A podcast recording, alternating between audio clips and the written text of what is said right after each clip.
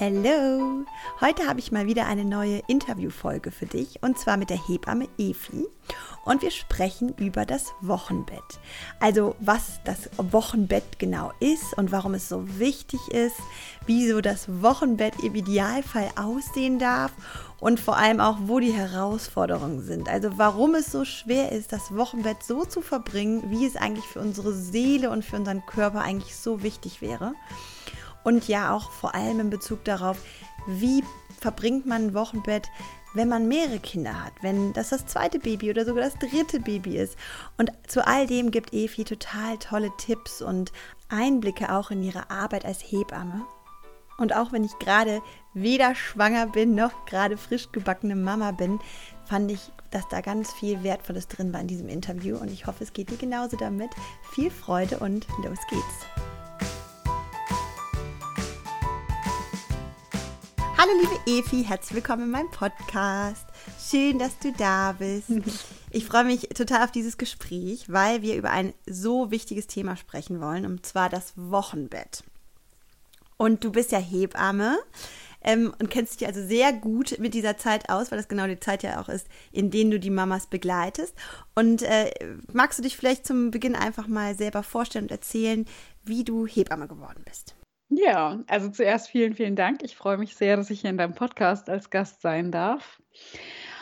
Ja, wo fängt man immer an bei der eigenen Vorstellung? Ja, das ist immer, immer schwierig. also ich wohne in der Nähe von Frankfurt am Main. Ich bin alleinerziehende Mama. Mein Kleiner ist jetzt gerade vor ein paar Tagen zehn geworden.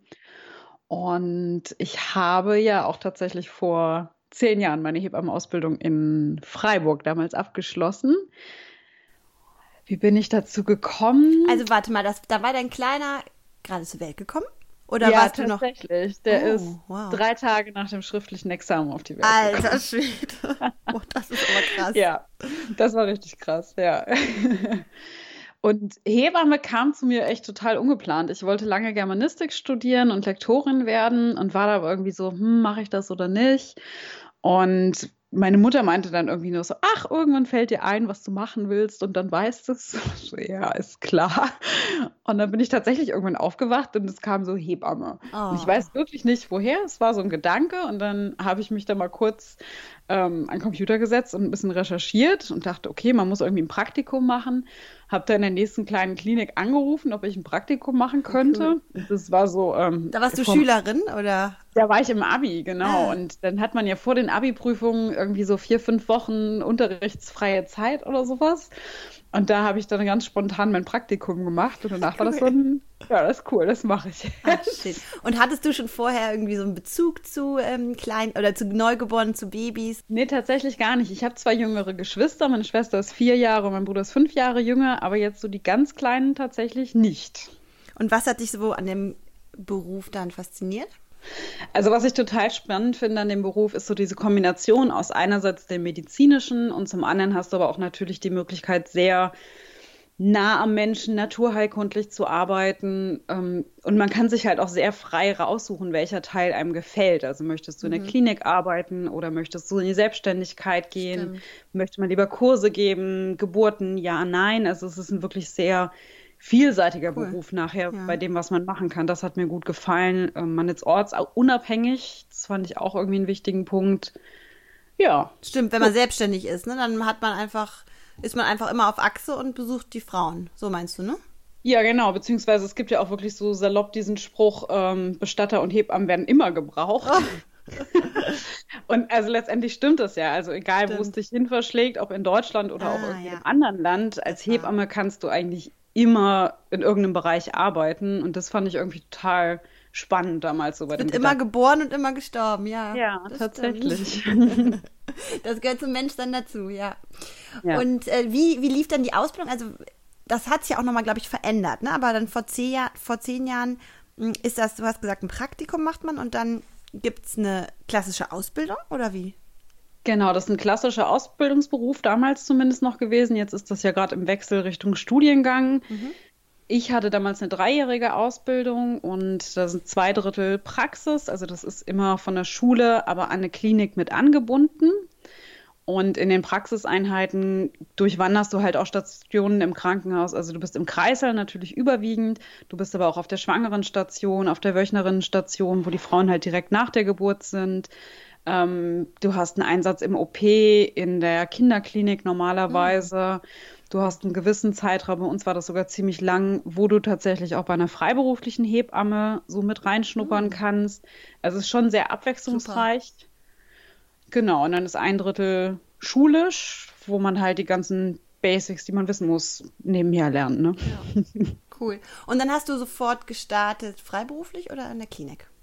Ich habe tatsächlich freiberuflich gestartet, beziehungsweise da mein Kleiner ja, ja gerade erst auf ja, die Welt stimmt. gekommen ist, hatte ich noch so ein paar, wirklich nur Wochen auch tatsächlich, wo ich äh, nur Elternzeit gemacht habe. Oh Gott, eine Woche. Nee, ein paar Wochen. Ich dachte, nee, nee. okay, okay. Nee, aber es war wirklich. Aber auch ein paar lange. Wochen, hm, ist auch nicht viel. Ne? Ja, so, weil Elterngeld aus dem Ausbildungsgehalt ist halt ja, dann auch klar. echt arg wenig gewesen. Ja. Und das war dann so Überlegung, in die Klinik zu gehen und gleich mit dann, weiß ich nicht, 80 oder 100 Prozent. Das kam für mich gar nicht in Frage. Und dann dachte ich, ach Mensch, wenn ich doch freiberuflich starte, dann kann ich einfach so ein paar Kurse geben und habe dann in der Elternschule da angefangen mit Babymassage und ach, Rückbildung super. und immer mal so ganz vereinzelt Wochenbettbetreuung gemacht. Und das war dann wirklich noch so ein Wochenbettbesuch, wieder nach Hause, mein Kind gestillt. Krass, krass. Hattest du zum Glück dann deine Mutter oder deine Eltern da, die dich unterstützt haben? Nee, aber ähm, der Papa von dem ah, Information, okay. der war Super. damals mit zu Hause. Das passt dann. Ja. Okay. Also du hast nicht das klassische Wochenbett so richtig für dich genutzt, ne? Das, worüber wir genau heute auch sprechen wollen. Nee, und ich glaube, das ist auch tatsächlich bei mir deshalb so ein riesen Herzens Ding, mm. weil ich das halt echt gar Stimmt. nicht hatte. Also ich hatte schriftliche Prüfungen, dann kam der Liam drei Tage später Wahnsinn. auf die Welt und wirklich acht Wochen danach, also genau nach dem äh, Wochenbettzeitraum, mm. hatte ich meine mündlichen Prüfungen. Wahnsinn. Also ich da musst du ja auch gelernt. lernen. Ach du je. Ja, und ich glaube, deshalb ist es für mich auch wirklich so wichtig ja. und wo ich die Frauen immer bestärke, ey, macht es ruhig in der Zeit, genießt es, nehmt euch die Zeit für euch und für euer Kind und lasst alles andere mal ja, raus aus eurem Leben. Ja, krass. Genau das ist ja auch heutzutage, finde ich, eine riesen Herausforderung, ne? Weil das ja auch so ein bisschen verloren gegangen ist. Gut, zum Glück sagen uns Hebammen wie du, dass es einfach eine wichtige Zeit ist. Aber erklär doch mal, was die Idee vom Wochenendbest ist und warum, das, warum es so körperlich auch eine besondere Zeit ist. Ja, also Wochenbett beschreibt im Grunde die ersten sechs bis acht Wochen nach der Geburt. Und zum einen hast du natürlich körperlich unglaublich viele Umstellungsprozesse, ähm, also ganz banal natürlich, die Gebärmutter muss sich zurückbilden, man hat diese Blutung nach der Geburt, den Wochenfluss. Du hast generell auch einfach körperlich die Erschöpfung von der mhm. Geburt. Man hat ja in der Regel einen gewissen Blutverlust, was physiologisch und völlig okay ist, aber was einen trotzdem auch schafft, mal von der ganzen Geburtsarbeit abgesehen. Also da braucht der Körper eine gewisse Zeit, um damit klarzukommen, bis die Hormone wieder auf nicht schwanger sich eingestellt haben. Auch mhm. das dauert. Gerade das ist der klassische Hormonabfall, oder? Ja, total. Mhm. Und das ist klar bei Frauen unterschiedlich. Manche haben da mehr mit zu kämpfen als andere. Bei manchen ist es dann wirklich auch so der Babyblues ein bisschen, die ersten Tage, wobei das auch viel einfach rein emotionales mhm. und völlig nachvollziehbares ja. Ding ist. Aber grundsätzlich, bis der Körper ja sich so wieder halbwegs normalisiert hat und ja auch beim Stillen, ne, bis die Milchbildung sich gut eingependelt hat, da gehen sechs bis acht Wochen schon gerne mal ganz schnell rum. Ja. Das ist ganz normal, wenn man zwei Monate wirklich so daran, äh, das quasi erlernt alles, diese ganzen. Total, ja. Also, ja. Und ähm, du hast gerade schon mal gesagt, Wöchnerinnen, das ist ja der Name der Frauen im Wochenbett, ne? Ja, genau. Das hört sich irgendwie so, so altdeutsch an. Ne? So. Ja. Und was sind so Sachen, die man im Wochenbett machen sollte und was man eher nicht machen sollte? Also grundsätzlich finde ich immer eine gute Idee, sich wirklich schon vor der Geburt mit dem Partner oder der Partnerin ähm, einmal zusammenzusetzen und wirklich über diesen Zeitraum zu sprechen. Wie Super. stellt man sich das als Paar eigentlich vor, also die ersten Wochen als Baby? Und das ist nämlich echt spannend, dass da manchmal ganz unterschiedliche Ideen auch sind. Also was jetzt zum Beispiel Besuch angeht oder so. Ja. Der eine denkt, ja natürlich, meine Mama kommt und äh, die wohnt dann hier und unterstützt uns. Und die Frau denkt so, äh, nee, deine Schwieger, also ne, meine ja. Schwiegermutter hier bei uns.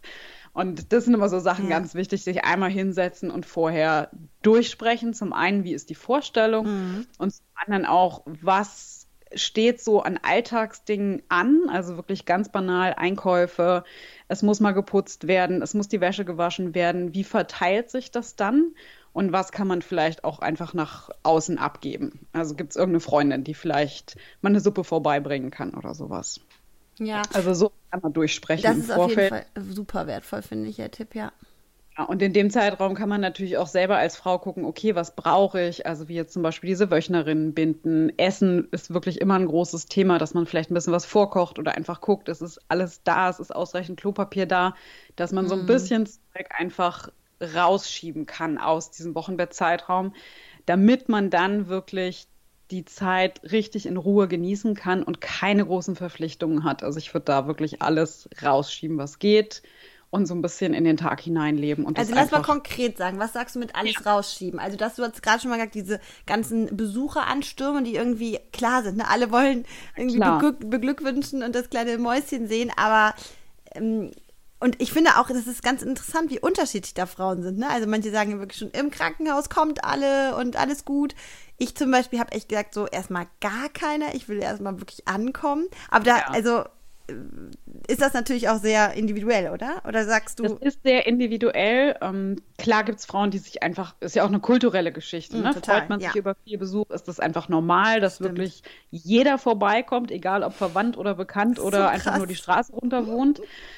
Aber grundsätzlich finde ich immer wichtig, auch im Vorfeld mit Freundeskreis und Familie zu kommunizieren, wir melden uns bei euch ja. und wenn wir soweit sind, dass wir Besuch haben möchten, sagen wir euch Bescheid. Mhm. So.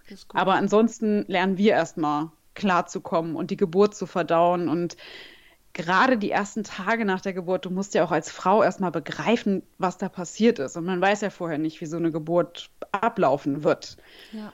Und ähm, die Frauen sind da viel mit sich und mit dem Kind beschäftigt. Und wenn dann viel Besuch ist und jeder will das Baby mal auf den Arm nehmen, ja. das ist es für das Kind echt anstrengend und für die Mama manchmal auch nicht so leicht zu sehen. Das ist aber eigentlich mein Baby. Ja. So. Das war doch gerade noch in mir. Ja. ja, genau. Ja. Also da vorbeugen und einfach sagen, ähm, das ist unsere Entscheidung, wem wir zu Besuch einladen. Und dann auch, wenn es nachher zu Hause ist und man hat jetzt keine Ahnung, die beste Freundin, die vielleicht auch Patentante werden soll oder so, natürlich möchte und soll die ja auch zu Besuch kommen. Aber dann einfach klären, ey, wenn ihr kommt, wir dürfen euch auch eine halbe Stunde vorher absagen, wenn wir total müde sind ja. und einfach schlafen möchten. Ja. Dass einem das keiner übel nimmt. Ja. Und zum anderen, keine Ahnung, bringt einfach einen Kuchen mit oder was zu essen und ähm, geht nach einer Stunde wieder. Ja, stimmt. Ja, also so einfach die Eckdaten klar kommunizieren. Und dafür sind, finde ich, auch oft die Papas wirklich gut geeignet, mhm. weil die manchmal einfach einen klareren Kopf haben. Die haben nicht so dieses hormonelle Chaos. Stimmt, ja. Ähm, ja. Wie wahr? Ja. Ja. Und du hast gerade auch schon angesprochen, das ist für das Kind auch häufig Stress, dann wenn irgendwie so viel Besuch ist und wenn immer Aufruhr ist.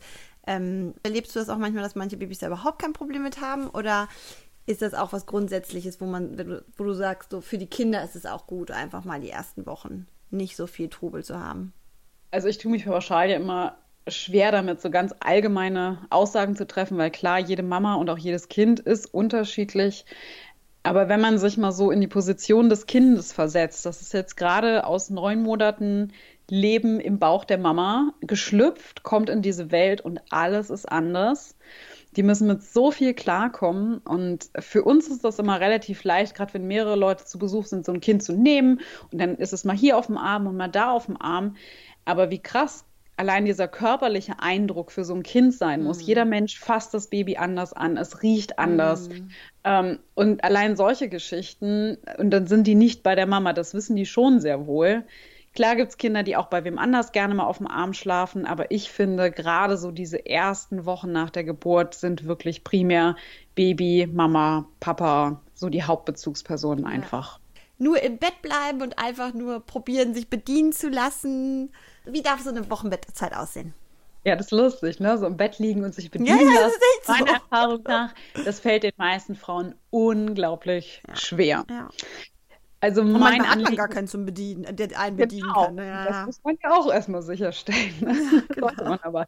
Also ich finde gerade so die erste Woche nach der Geburt wirklich auch allein, um den Beckenboden zu schonen, um eventuelle Geburtsverletzungen heilen zu lassen, viel liegen. Also es heißt ja auch nicht ohne Grund Wochenbett. Das heißt jetzt nicht, dass man acht Wochen lang nur liegt, aber wirklich so die ersten Tage, ich würde mal sagen sieben bis zehn, im Bett, dann ist es so ein bisschen mehr vielleicht die nächste Woche ums Bett und dann so langsam mehr auch aus dem Haus raus. Und die Frauen merken das in der Regel intuitiv, dass es ihnen auch eigentlich ganz gut tut, mal die Füße stillzuhalten, weil es ist ja trotzdem viel, was da im Körper abläuft und dann so langsam ein bisschen mehr im Haushalt zu machen. Und ich finde auch immer gut, wenn man die ersten Male rausgeht, bitte eine Bezugsperson, den Partner, eine Partnerin, Freundin oder so mit dabei haben.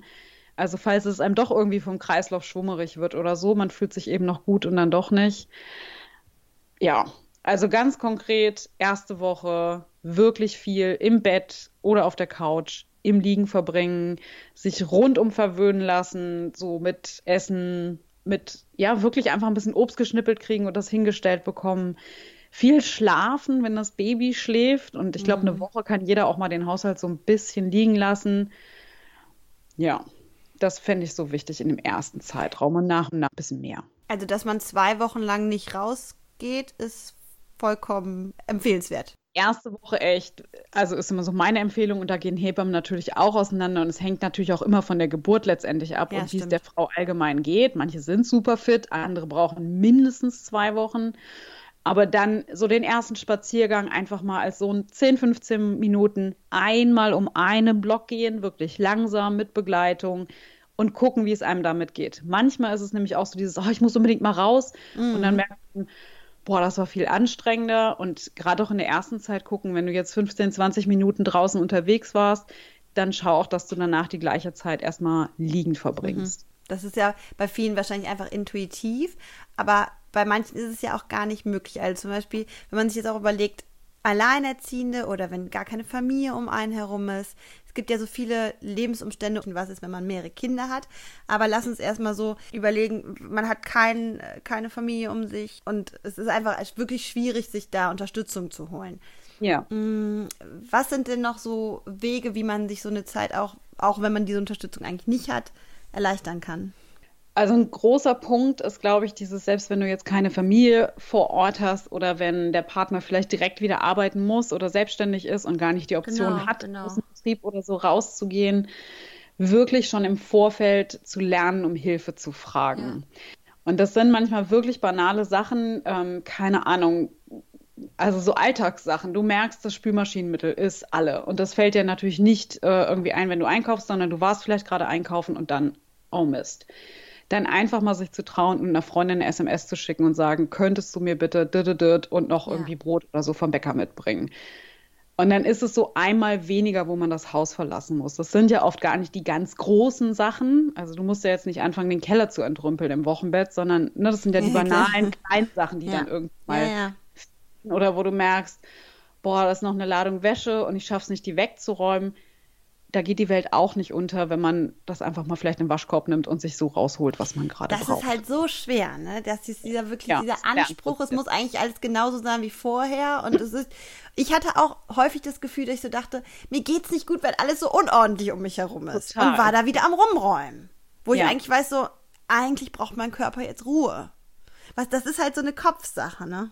Das ist eine Riesenkopfsache und ich würde auch sagen, die meisten Menschen können jetzt nicht einfach im Kopf entscheiden, ich lasse das jetzt rumstehen und das Badezimmer ist dreckig und es stört mich nicht, sondern man kann es vielleicht zum Teil ignorieren, aber es stört einen trotzdem. Und gleichzeitig, gerade auch wenn so das Kind natürlich ins Leben mit einzieht, man merkt ja mit der Zeit, es liegen dann irgendwann einfach immer irgendwo Spielsachen rum.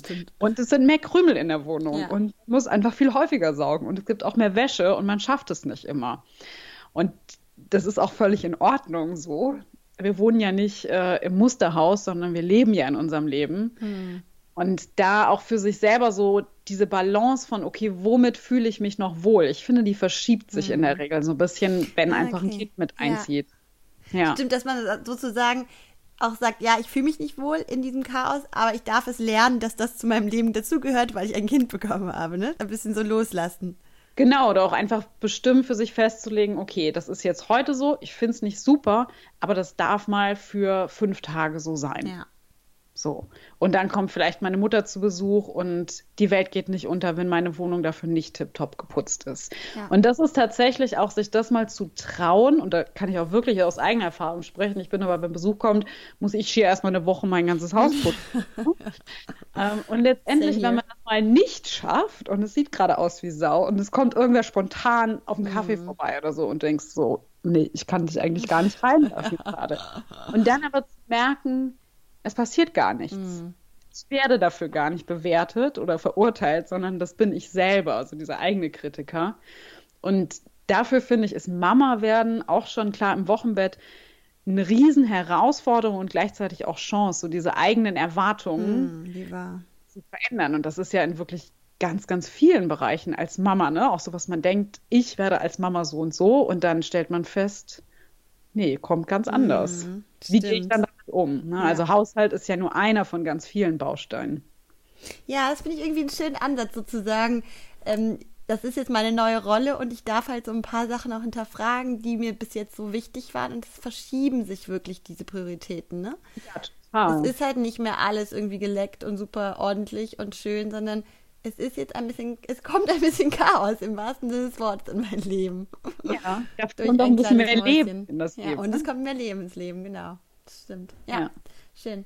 Und ähm, du hattest gerade schon mal angesprochen, Baby Blues, ne? Das ist ja hm. auch, ähm, das ist ja auch typisch im Wochenbett. Kannst du noch mal erklären, wann das hormonell passiert und was da passiert? Ja, da passiert ganz, ganz viel. Also zum einen ist es wirklich ein rein hormonelles Ding. Durch die Plazenta, wenn die sich nach der Geburt löst, verschiebt sich der ganze Hormonhaushalt bei den Frauen. Und ähm, das ist nicht jetzt so einmal eine Stunde ganz krass, sondern das ist ein Prozess. Das dauert einige Tage. Und in der Regel kommt bei den meisten Frauen dann auch, wenn der Milcheinschuss noch dazu kommt, so irgendwo zwischen zweiter und vierter Tag, so dieses emotionale Chaos, wo einfach alles zu viel ist. Das ist auch so dieses High, was man nach der Geburt hat, ne? die ganzen mhm. Endorphine und Glückshormone und was da durchläuft, wo man ja auch gar nicht schlafen kann. Ja, und irgendwann kommt so diese Erschöpfung und bei den meisten Frauen ist das so dritter bis fünfter Tag, wo man natürlich dann noch gerade entlassen wird vom Krankenhaus. Also mhm. du hast ein totales Schlafdefizit, du bist noch müde von der Geburt, deine Hormone spielen komplett verrückt. Vielleicht hast du gerade einen knackigen Milcheinschuss und weißt gar nicht, wie du dich bewegen sollst. Mhm. Und dann schicken die dich nach Hause und du denkst, ich, ich schaffe das alles gar nicht. Mhm. Und das ist dann oft so dieses, wo es einfach insgesamt zu viel ist. Und ja, dieser Babyblues, wo dann manchmal die Frauen noch einfach weinen müssen. Mhm. Das ist auch völlig, ich finde das immer gut letztendlich, weil der Körper baut ja über Tränen Stresshormone ab. Das heißt, in dem Moment sich einfach mal hinzusetzen und es laufen zu lassen, wenn man weinen muss, also nur zu. Das ist völlig in Ordnung. Und dabei dann nicht zu verzweifeln und denken, oh Gott, ich schaffe das nicht, sondern nee, es ist gerade einfach viel. Das braucht ein bisschen tief durchatmen und so Baby Steps, ne? Okay, ja. was ist eigentlich gerade alles schwierig? Und ja, sich Hilfe ranholen, mit dem Partner reden, mit der Hebamme im besten Fall, wenn die da ist, ähm, Freundin anrufen. Da braucht man einfach ein bisschen Support und jemand, der sagt, du schaffst das. Weil genau hm. das ist ja auch die Zeit, wo du dann die Frauen zu Hause besuchst, ne? Genau, das ist in der Hebammenbetreuung auf jeden Fall so diese Hauptzeit, wo man sich am intensivsten und am häufigsten sieht, wo viele Gespräche sind. Und also ich würde sagen, klar, als Hebamme, wir gucken medizinisch nach dem Baby, nach der Mama, mhm. aber ein ganz, ganz großer Teil ist einfach diese emotionale Begleitung. Das ist echt toll. Und erzähl mal, wie ist das eigentlich geregelt? Hm, wie lange kommt, kann die Hebamme kommen? Also grundsätzlich ähm, gibt es da ja Unterschiede, ob du jetzt über die Krankenkasse abrechnest, was die meisten Hebammen machen, dann bist du da entsprechend an den Gebührenkatalog gebunden und da hast du, ich hoffe, ich bin da jetzt richtig auf dem aktuellen Stand, das ändert sich ja auch immer mal, in den ersten zehn Tagen nach der Geburt bis zu 20 Besuche. Boah. Da geht ein Teil natürlich von ab, wenn die Frau jetzt im Krankenhaus war, dann wird das ein bisschen reduziert. Aber grundsätzlich könnte ich als Hebamme sogar in den ersten Tagen, wenn Mama und Kind nach Hause kommen, zweimal am Tag hingehen. So krass. Ähm, es gibt ergänzend Hammer. natürlich telefonische Beratung und ansonsten den kompletten Wochenbettzeitraum, der auch da bis zu zwölf Wochen noch erweitert werden mhm. kann und für die komplette Stillzeit. Wahnsinn. Also das ist wirklich sehr, sehr toll. großzügig und auch ähm, die Anzahl der Besuche jetzt nach den ersten zehn Tagen, die dann nochmal quasi von der Kasse auch übernommen werden, das ist wirklich sehr großzügig. Also die Pauschale wirklich Voll komplett schön. auszunutzen, da muss man schon eine Frau sehr intensiv betreuen. Ähm, ja. Wahnsinn. Und welche Hilfe darf man von der ähm, Hebamme dann bekommen, diesen zwölf, maximal zwölf Wochen? Oder du meintest ja sogar über die Stillzeit hinaus, ne? Also das. Ja, das ist auch wichtig. Also wenn so dieser Wochenbettzeitraum rum ist, das wissen nämlich viele Frauen gar nicht und man hat jetzt keine Ahnung mit vier Monaten oder sowas, weil, keine Ahnung, vielleicht denkt man drüber nach, äh, man möchte abpumpen oder man möchte vielleicht schon zufüttern und man hat auf einmal Probleme mit dem Stillen oder man hat einen Milchstau oder sowas auch da hat man noch Anspruch auf Hebammenhilfe. Toll. Ja, also toll. selbst einem Jahr nach der Geburt. Ne? Also ja. so, man kann ja so lange stillen, wie man möchte. Und da gucken die Krankenkassen zwar manchmal ein bisschen, wenn das Kind irgendwie zwei Jahre ist und mhm. man macht noch eine Stillberatung, aber letztendlich. Ähm, geht auch. Ja, geht auch. Super. Ja. Total toll. Und äh, diesen, in dieser Wochenbettzeit, also dann kannst du wirklich so häufig kommen und regelmäßig kommen und ähm, Du hast ja schon gesagt, du guckst einfach, äh, wie, wie das Baby sich entwickelt. Das macht da der Kinderarzt auch, ne, in den U's. Hm, aber worauf guckst du da vor allem? Auf Gewicht, ne? Ja, nee, nicht nur. Also Gewicht ist auf jeden Fall eins von den Eckdaten, wo man gerade auch in der ersten Zeit ein bisschen engmaschiger gucken muss, weil ja viele Kinder erstmal abnehmen am Anfang, was auch völlig okay ist. Und auch das ist immer eine wichtige Info für die mhm. Frauen. Es ist völlig in Ordnung, wenn das Kind nach der Geburt erstmal vom Gewicht ein bisschen runtergeht. Und die haben 10 bis 14 Tage Zeit, bis die sich langsam wieder aufpäppeln und wieder bei Geburtsgewicht sein mhm. sollten. So. Das heißt, ja, man guckt aufs Gewicht, man guckt aber natürlich genauso dazu auch, ähm, wie scheidet das Kind aus, macht das regelmäßig die Windel voll mit Pipi, mit Kaka. Wie sieht das Kind von der Hautfarbe aus? Wie ist es so insgesamt vom Muskeltonus, von den Wachphasen, Schlafphasen? Mhm. Das ja, manche Eltern schreiben das ja mittlerweile per App auch ganz penibel auf. Mhm. Dann ist alles mitdatiert, aber ansonsten geht das natürlich viel über das Gespräch mit den Eltern. Ob der Nabel entsprechend heilt, guckt Stimmt, man sich an. Ähm, also, das sind so die Basics, nach denen man eigentlich immer schaut. Genauso wie bei der Mama geguckt wird, ne, wenn sie jetzt gerade stillt. Funktioniert das alles? Ist die Brust in Ordnung? Wie geht es den Brustwarzen? Ähm, gleichzeitig auch, wie ist die Rückbildung der Gebärmutter? Ist das alles so fest, wie es sein soll? Ja, läuft die Blutung, wie es soll? Ist der Kreislauf in Ordnung bei der Frau, also Blutdruck und solche Geschichten? Das sind so die medizinischen Sachen, was ja man eigentlich bei jedem Besuch mehr oder weniger ab oder überprüft. Mhm. Und ich halte die Frauen, die ich betreue, halt immer an, irgendwie noch eine Liste zu führen, mit was sie an Fragen haben. Weil manchmal wacht man ja mitten in der Nacht auf und hat was. Stimmt. Und wenn dann die Hebamme am nächsten Morgen kommt, ist so, ich wollte noch was fragen, aber ich weiß nicht mhm. mehr. Und das sind dann viele auch einfach so ne? Sachen, ja, genau, die gibt es auch wirklich. Ja, auf ja, jeden so Fall. Auf jeden Fall. Wie, wie, halte ich das Kind? Also, was ja. ist das mit diesem Fliegergriff? Ah. Und muss mein Kind ein Bäuerchen machen nach dem Stillen? Wie schneide ich überhaupt die Fingernägel? Wann darf ich die schneiden? Das erste Mal das Kind baden. Wie halte ich das da? Auf was muss ich achten? Das sind ja auch so Fragen, die sich im Laufe der Zeit entwickeln. Also, Stimmt. Ne, das ist so jetzt ja. klassisch mehr die erste Zeit Viele Eltern wollen dann vielleicht nach ein paar Wochen vielleicht die Großeltern besuchen und die wohnen weiter weg. Darf man jetzt lange Auto fahren? Darf ich mit dem Kind schon fliegen? Das sind dann so Fragen, die erst später im Wochenbett kommen, mhm. aber die natürlich auch genauso dazugehören. Ne? Das ist echt so ein Geschenk, dass wir Hebammen in genau dieser wirklich, Zeit haben. Das ist wirklich ja. wundervoll. Umso mehr finde ich es auch krass, dass es in anderen Ländern ja nicht so gang und gäbe ist. Ne? Wie ist das eigentlich? Also es ist wirklich von Land zu Land sehr unterschiedlich. Ich habe damals ja einen Teil meiner Ausbildung, in dieser Externatszeit, war ich sechs Wochen in Kalifornien bei ah. zwei Hausgeburtshebammen. Krass, wo denn da? Äh, San Diego. Ach, cool, ganz im Süden, oh, schön. War so, so schön. Mega ja, sofort. Cool. Ja. Da du ja auch eine gute Ecke ausgesucht, ne? Ja, yeah, auf jeden Fall. Es war eine tolle Zeit, habe ich viel gelernt. Ähm, und halt auch so diesen Einblick in, es läuft komplett anders Spannend. da ab in der Betreuung. Und die haben zum Beispiel nach der Geburt noch zwei Besuche. Also da kommen die dann einmal direkt am nächsten Tag und dann irgendwie nochmal zwei, drei Tage später und gucken kurz nach Mama und Kind und das war's. Und wie heißen Hebammen in Amerika? Also ist das auch Midwife. Midwife, stimmt. Genau. Und die kommen zweimal? Also bei dem Team, wo ich jetzt war, die haben das so und das ist sogar Luxus. Also ansonsten, Nein. wenn du ins Krankenhaus gehst, hast du in vielen Punkten ja gar keine Hebamme, sondern dann ist dein betreuender Frauenarzt bei der Geburt dabei. Mhm. Ähm, Doulas sind dafür deutlich vertretener in den Staaten. Also das ist was, was da ähm, viel weiter ist als hier in Deutschland und natürlich auch anders gefragt, ne? weil wenn man nur den Frauenarzt hat, tendiert man vielleicht eher dazu, sich eine Dula mitzunehmen, als wenn man eine Hebamme hat. Sag doch bitte noch mal ganz kurz, was eine Dula macht oder also was, was sie von der Hebamme abgrenzt. Die hat bei weitem nicht so eine ausführliche Ausbildung wie jetzt eine Hebamme. Mhm. Also das ist ja auch in den Staaten zum Beispiel, also da weiß ich es jetzt eine sehr oder eine mehrjährige Ausbildung. Dula ist da nicht so ausführlich und die sind wirklich mehr die Begleiterin. Also die haben mit dem medizinischen Part nichts zu tun. Die dürfen jetzt zum Beispiel keine Infusionen legen oder Medikamente geben, mhm. sondern die sind wirklich nur in Anführungszeichen, weil das ist trotzdem ja ein sehr wichtiger Teil für die Unterstützung da. Also, dass eine Begleitperson da ist, die vielleicht auch mal Fragen stellt, die Frau massiert bei der Geburt, mhm. ihr Wasser holt. also emotionale Unterstützung. Emotionale ah, Unterstützung, ah, okay. genau. Und da gibt es den Unterschied, manche machen das halt bei der Geburt und da gibt es aber auch die sogenannte Postpartum Doula. Also das sind dann die, die nach der Geburt zu den Frauen kommen.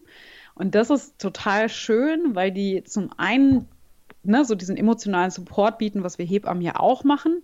Nicht so medizinisch, mhm. aber viele von denen unterstützen dann halt auch bei diesen ganzen Haushaltsaufgaben, die ja irgendwie oh. liegen. Ne? Die gehen dann mal einkaufen oder wow. ein bisschen mehr auf oder kümmern sich um das größere Kind. Gibt es sogar als Nachtdula. Das finde ich auch ziemlich cool.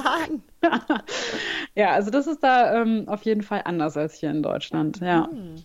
Aber das ist alles dann privat, ne? Also man muss Ja, das muss man, wobei ja. das sind die Amis eh irgendwie gewohnt. Ich ja, weiß noch stimmt. damals bei den Hausgeburten, das ist jetzt auch schon Jahre her, die haben damals für die Betreuung in der Schwangerschaft und für die Hausgeburt, ich glaube, 5000 Dollar oder sowas krass. genommen. Und ich saß dann im Gespräch und dachte so, boah, krass, das ist ja so viel Geld. Und das erste Pärchen, wo ich dann dabei war, sie so, krass, das ist ja weniger als die Hälfte von dem, was wir im Krankenhaus bezahlen müssen. Was? Ja. Das ist halt ein genau. komplett genau. anderer Ansatz. Ganz, ne? Kann man gar nicht vergleichen. Ja. Ja, ja, ja. Und wir wissen gar nicht, wie Kosten entstehen. Ne? Das ist halt echt. Vielleicht auch manchmal besser so. Ja, manchmal besser so, aber dadurch ist man natürlich auch nicht so, ist einem nicht so klar, was man dafür eine ja, was für eine wertvolle, auch finanziell wertvolle Leistung man da kriegt. Ne? Also ja, das stimmt. In Deutschland ist das hier auf jeden Fall über die Hebammen deutlich klarer vertreten und ja, im Grunde ja auch eine wundervolle Idee. Es ist halt schade, dass der Beruf so am Aussterben ist und damit gerade die Wochenbettbetreuung, die ja so wichtig einfach für viele Frauen ist, total genau, wegfällt. Genau, das wollte ich auf jeden Fall auch nochmal von dir hören. Was, was passiert da konkret? Also was ich, was ich weiß, ist, dass die Versicherung für selbstständige Hebammen so wahnsinnig hoch ist und dadurch quasi kaum finanzierbar ist. Diesen Aspekt kenne ich. Und was ist da noch, was gefährdet noch den Beruf? Genau, das ist ein Aspekt, der trifft dich primär, wenn du als Hebamme auch Geburten mit anbieten möchtest. Also es gibt quasi zwei Versicherungsstufen. Das eine ist, wenn du mit Geburtshilfe arbeitest, dann, Gott, ich hatte jetzt gerade das Hausgeburtshebammen-Team drin. Ich meine, das liegt bei 9000 Euro oder sowas jetzt im Jahr. Und da muss man natürlich immer gegenrechnen, wenn wir hier auch 9000 Euro mit einer Geburt verdienen würden, dann wäre das ja völlig in Ordnung. Aber da sind wir Welten von entfernt. Also es ist nicht mal ein Zehntel davon. Mhm. Und der andere Part, wo die Versicherung günstiger ist, ist halt, wenn du ohne Geburtshilfe arbeitest. Was halt einfach dazu kommt, dass du als Hebamme, wenn du über die Krankenkassen abrechnest, auch an deren Gebührenordnung gebunden bist. Und das ist natürlich als Selbstständiger sehr, sehr schwierig, weil du zum einen natürlich mit, ich sag jetzt mal Raummiete oder sowas, dich mit den lokalen Gegebenheiten anfreunden musst und gleichzeitig aber von deiner Bezahlung nichts wirklich anpassen kannst. Das ist super mhm. schwierig. Du hast einen extrem fordernden Beruf, was Arbeitszeiten ja. angeht. Also Sehr du kannst halt nicht planen, wann kommt das Baby, muss ich da am Wochenende hin? Das ist so der Klassiker, dass Frauen ja auch irgendwie dann Donnerstag, Freitag entlassen werden. Mhm. Dann stehst du halt da und musst im Grunde am Wochenende dann natürlich auch hin. Also da sind dann auch viel Einschnitte so im Privatleben. Ne? Ich Stimmt, ja. hatte es selber jetzt gerade letzte Woche, mein Kleiner hatte Geburtstag, ich hatte Geburtstag, wir hatten das ganze Wochenende auch Besuch da. Hatte eine Frau, die ist Donnerstag entlassen worden. Mhm. Ne, dann muss man dann halt relativ schnell auch jonglieren. Wie funktioniert das? Und je nachdem, was man für ein Arbeitspensum hat, ist es in der Freiberuflichkeit echt schwierig.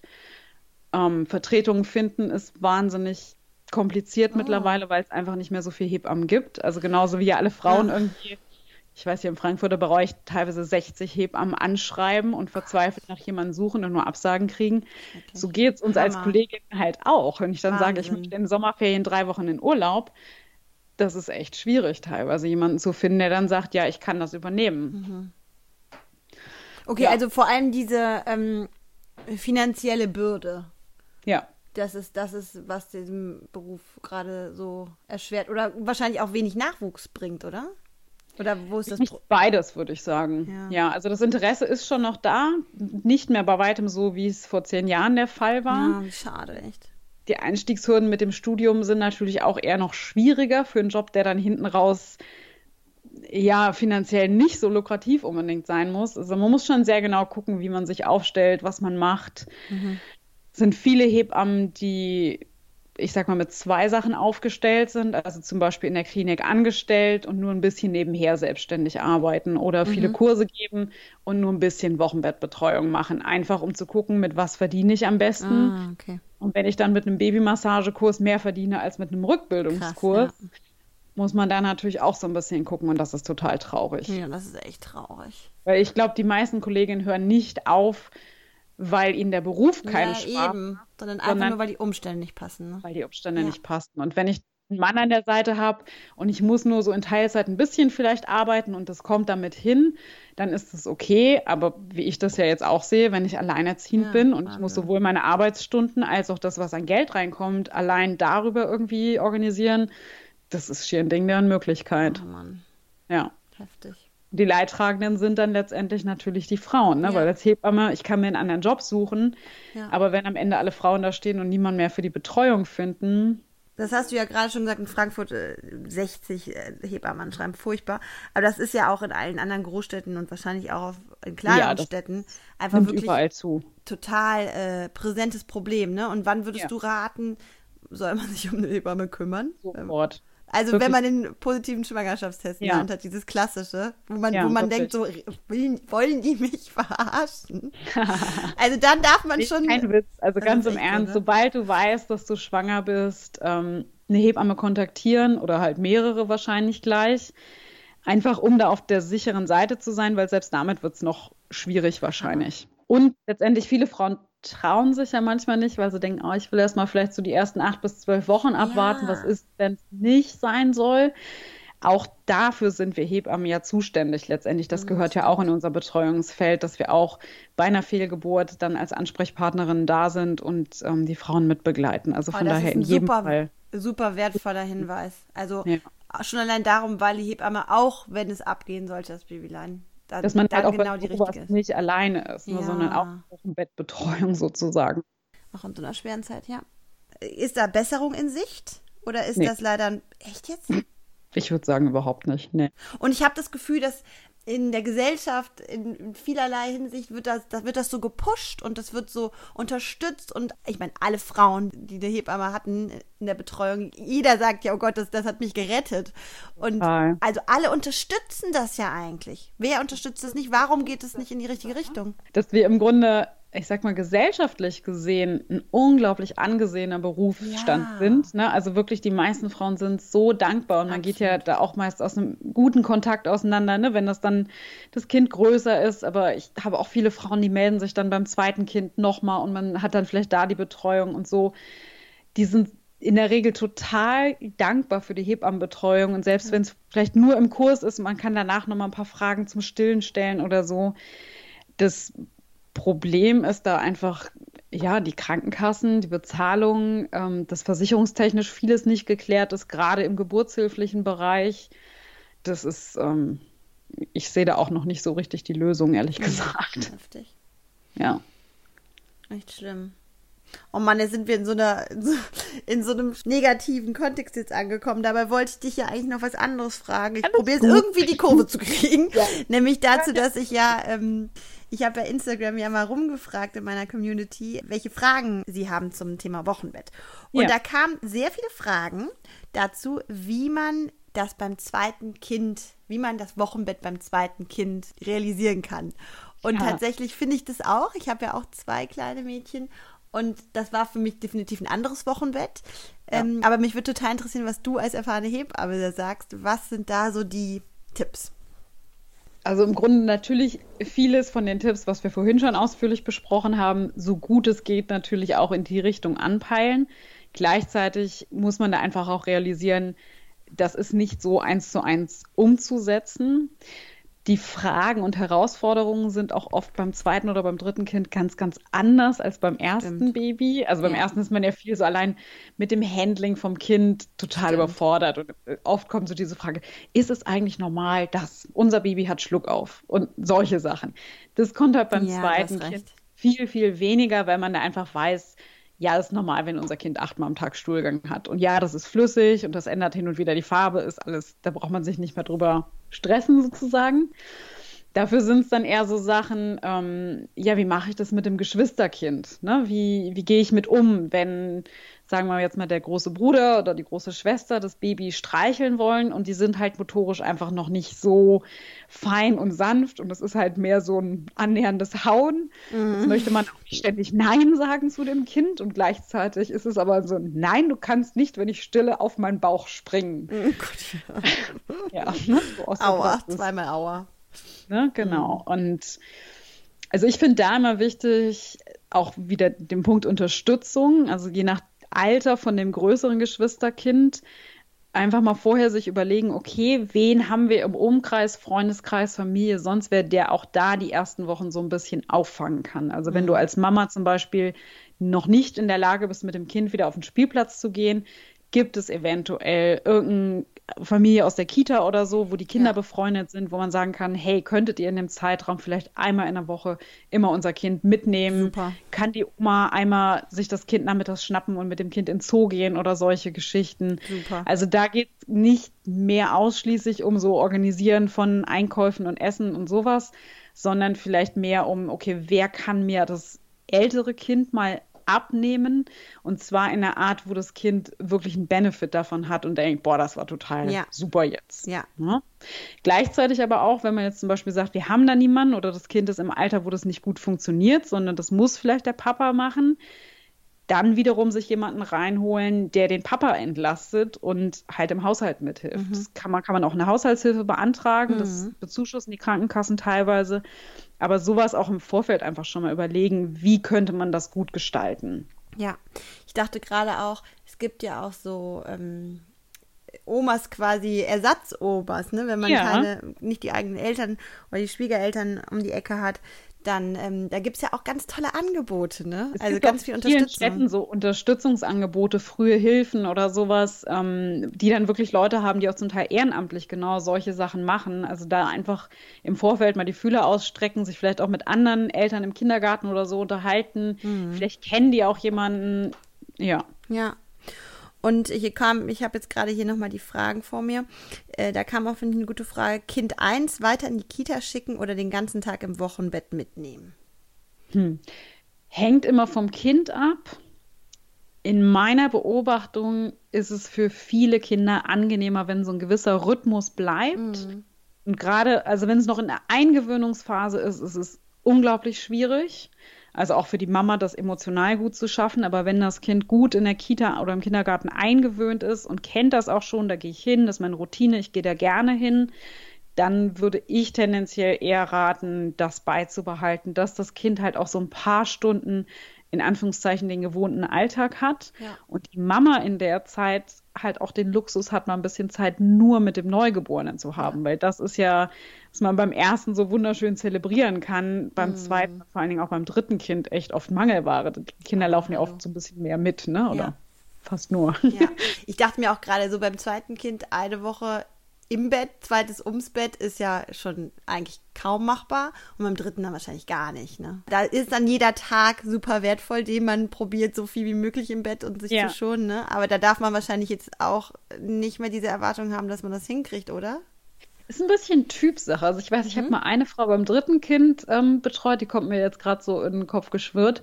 Und für sie war klar, das dritte Kind ist das letzte. Da kommt danach nichts mehr. Und die war oben in ihrem Schlafzimmer, die hat sich da schier verbarrikadiert mit ihrem Baby. Und nach mir die Sinnflut, ihr könnt den ganzen Tag machen, was ihr wollt, aber ich bin hier im Bett und fertig. Also es war total süß. Eigentlich und die toll, hat das auch knallhart so durchgezogen, weil sie halt wusste, wie wertvoll diese Zeit mm. mit dem mm. Baby ist und dass sie so dieses Stillen und Kuscheln mit so einem Neugeborenen nicht nochmal bekommen wird und die hat es total zelebriert und Also ging sie, auch. also irgendwie das, wo du schon gesagt hast, sie hat sich oben verbarrikadiert. Das, das kann man sich so gut vorstellen. So in meinem kleinen Reich als kleine Königin. Ja, aber super. Jetzt ein ganz kleines Schlafzimmer und die war, Sie- ich wusste ich schon, ich brauchte gar nicht fragen, die war immer im Bett. Cool. Super. Stimmt. Ich weiß auch, wie meine Hebamme immer kam in der Wochenbettzeit und meinte so, warum läufst du rum? Du musst im Ja. Bett sein. Ja, also mit dem zweiten Kind habe ich dann immer mehr verstanden. Ne? Ja. Wie ist das mit dem Beckenboden? Der ist ja auch extrem herausgefordert durch die Geburt, ne? Und durch die Schwangerschaft vor allem. Der freut sich total, wenn ihr viel liegt. Er Ja, freut sich. wirklich. Das ist doch schön. Also das sollte man echt nicht unterschätzen und gerade wir Frauen, wir haben ja auch so eine Tendenz, mh, beziehungsweise es in vielen Paarkonstellationen auch, wenn die Frau dann einmal aufgestanden ist und die Spülmaschine ausgeräumt hat, dann ist das ja nicht so ein Aus Versehen, sondern ab da ist das ganz klar bei der Aufgabe der Frau. Also jetzt mal ganz So eine psychologische Sache wieder, ja. so, solange die Frau noch klar im Bett liegt und betüttelt werden muss, klappt das auch irgendwie. Aber sobald man halt aufsteht und wieder so Dann ein bisschen ja. macht, ja, dann ist ja alles wieder wie vorher, ne? Da muss man auch, finde ich, als Frau so ein bisschen aufpassen, dass man wirklich sagt, nee, ich, ich bin noch ein bisschen im Wochenbett. Super, super, super wertvoll. Stimmt, dass man äh, da auch so ein bisschen das austricksen darf, ne? Weil man kann sich ja selber, natürlich schafft man es irgendwie, aber es geht ja nicht darum, es irgendwie zu schaffen, ne? Man darf ja auch mal sich vielleicht zwei, drei Tage mehr gönnen von dieser wertvollen Zeit. Also so mal auf unser ganzes Leben gerechnet. Ja. Was macht, wenn wir drei Tage mehr im Bett liegen? Für diese Bindungsphase Mama-Kind vielleicht schon ein Unterschied, ne? Voll schön. Schön, dass du da nochmal wirklich so den Schwerpunkt und den Blick dahin geleitet hast. Das Ja. finde ich auch echt Denn sonst, weil du nochmal gefragt hast, ist, was kann man viel mit dem ähm, Geschwisterkind machen Mhm. oder so diese Herausforderung. Also für viele Kinder ist ja zum Beispiel auch immer so ein bisschen kritisch, wenn die Mama am Stillen ist und Mhm. dann möchte, dass die Mama jetzt mit ihnen Bauklötze spielt oder sowas. Und es geht halt nicht. Und dann kommt immer dieses nicht jetzt und nein und später. Und das sind lauter neue Wörter, die man in dem Umfang Mhm. als Kind nicht so hatte, ne? Was dann auch gerne mit Frust einhergeht.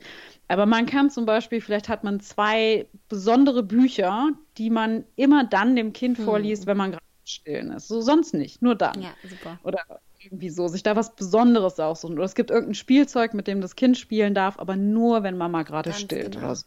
Ich hatte auch so eine Stillbox und das fand ich auch super. Ja, also da darf man ein bisschen kreativ sich überlegen, okay, was braucht das größere Kind und wie können wir das mit was Positivem Ganz einfach genau. ähm, verbinden. Wie ja. du ja gerade auch gesagt hast, ne, rausgehen und so ein schönes, was Schönes erleben, wenn man nicht, wenn man quasi ein bisschen, äh, ja, wenn man nicht dabei sein kann zu Hause, sondern dann aber was ganz Tolles erleben mit Freunden, mit Oma, mit äh, Ja, Bekannten. wirklich. Ja, das ist Also auch ganz banal, vielleicht der Papa schon wieder arbeitet und es ist Land unter und es geht nichts.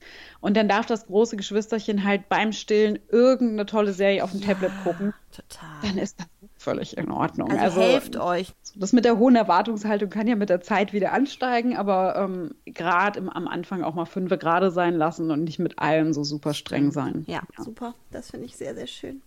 Danke, liebe Evi, das ist noch echt ein wichtiger Hinweis.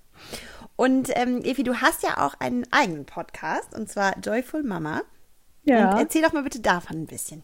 Ja, den gibt es jetzt auch schon eine ganze Weile. Ich bin ein bisschen unregelmäßig manchmal mit den Aufnahmen. Das kam eigentlich irgendwie so diese Idee, dass ja man vieles auch doppelt erzählt, ne? Oder denkt, ach, das wäre so schön, wenn man das den Frauen an die Hand geben könnte und die können sich es nochmal in Ruhe anhören oder so.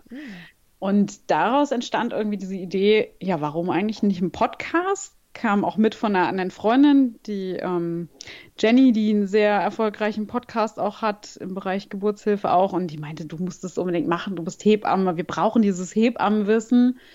Und ich dachte so, warum eigentlich nicht? Ich bin selber so ein Podcast-Junkie und höre mir das, also ich liebe das einfach, weil man es so nebenher laufen ich lassen kann. Ob jetzt beim Autofahren oder beim Putzen oder beim Spazierengehen, kann man sich viele Infos reinholen, die man sonst so vielleicht auch nicht bekommen würde. Genau, und da rede ich ja im Grunde über alles, Schwangerschaft, Geburt, die Zeit mit Baby. Habe jetzt auch immer mal mehr Leute im Interview drin, was ich auch total spannend finde.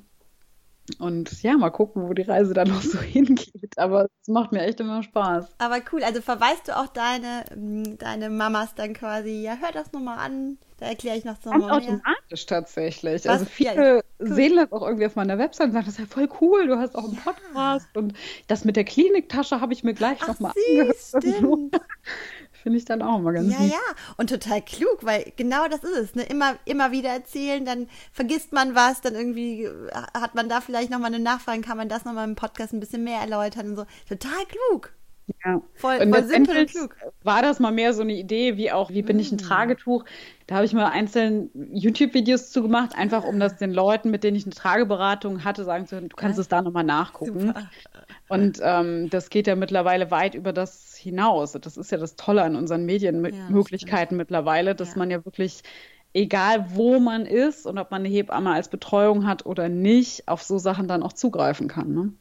Absolut. Und genau das, was du gerade sagst mit dem Tuch, da hatte ich jahrelang ein Video auf meinem Handy nämlich abgespeichert, weil, weil dieses, wie man ein Tuch bindet, das habe ich sehr, sehr häufig nachgucken müssen.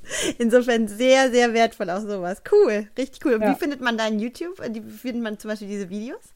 Also am einfachsten ist, glaube ich, auf meine Website zu gehen, joyfulmama.de und da findet man dann Instagram und YouTube und Podcast cool. und alles verlinkt. Richtig cool. Ja. Super. Vielen Dank, liebe Evi, für das tolle Interview.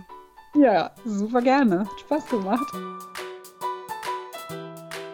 Oh, ich finde, das ist so eine richtig runde Folge geworden mit allem, was, ja, was diese magische und besondere Zeit des Wochenbetts alles mit sich bringt. Zu dem, was ich mit Evi auch im Interview besprochen habe, zu den Unterstützungsangeboten, möchte ich gerne auch noch was sagen. Und zwar gibt es, wirklich, es gibt Hilfe. Du bist nicht allein. Auch wenn deine Familie, wenn deine Freunde nicht in der Nähe sind, um dir zu helfen. Denn es gibt zum Beispiel die Supermamas. Das ist eine Wochenbettzeitunterstützung von Mamis, von erfahrenen Mamis. Und mit der Gründerin, mit Emilie, habe ich eine Podcast-Folge genau zu diesem wunderbaren Angebot der Supermamas gemacht. Das ist die Folge namens Mama in der Blase. Und ich habe die darum so genannt, weil die Supermamas die Wochenbettmama Bubble Mama nennen, weil sie sagen, diese Wochenbettzeit ist wie so eine Blase, wie so eine andere Welt, in der die Mamas sind. Genauso ist es ja. Und dann darfst du dir Hilfe holen. Auch meine Folge zum Mama-Sein mit mehreren Kindern, die kann ich dir auch sehr ins Herz legen, denn in dieser Folge zeige ich dir, wie ich mir das ja, zugegeben, anfangs ziemlich herausfordernde Leben mit zwei kleinen Kindern erleichtert habe und wie ich dann einen ganz guten Weg für mich gefunden habe. All das, also die Verlinkung einmal zu Efis Webseite und auch zu meinen beiden Podcast-Folgen zu diesem Thema, findest du in den Shownotes dieser Podcast-Folge. Ich hoffe, dass ich dir damit helfen kann, ein bisschen Unterstützung geben kann in dieser wahrlich verrückten Zeit mit einem kleinen Babylein. Du bist nämlich wirklich nicht allein. Alles, was du hier gerade als frisch gebackene Mami durchmachst, ist ganz normal. Wirklich so wunderbar, so wunder, wunder, wunderbar, dass Mama sein ist. So überwältigend und anstrengend und herausfordernd ist es. Und du bist nicht allein mit deinen Gefühlen, mit deinen Sorgen und mit deinen Gedanken. Wenn dir mein Podcast und meine Arbeit gefällt, dann freue ich mich riesig über eine positive Bewertung. Gerne bei iTunes, auf meiner Baby-Podcast Facebook-Seite oder einfach, indem du mich und meinen Podcast anderen Mamas weiterempfehlst. Das ist für mich das größte Lob und ich danke dir dafür. Und wir hören uns dann in zwei Wochen wieder zu einer Babyschlaf-Podcast-Folge. Ich freue mich drauf. Alles Liebe. Bis dahin.